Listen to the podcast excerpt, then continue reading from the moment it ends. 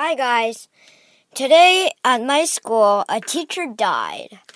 No, seriously, a teacher died.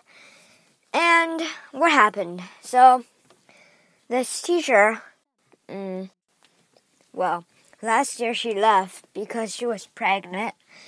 And, um, a few months after she had for her uh, first baby, she died. Yeah. And I'm here to tell you how big a racket the principals made because uh, when a te- because a teacher died. So the flag went down.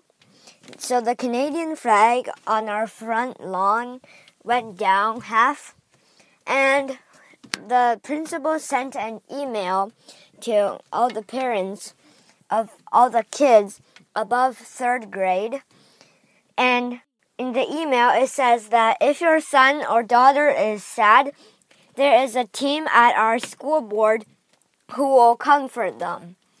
Oh my god. They have a team that comforts kids when teachers die. That's one that's two things.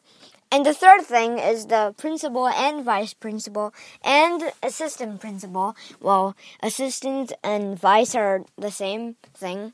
And these three people literally went around our school today and told all the students in third grade, and we, um, the principal read aloud a paragraph about her and, um, yeah, stuff.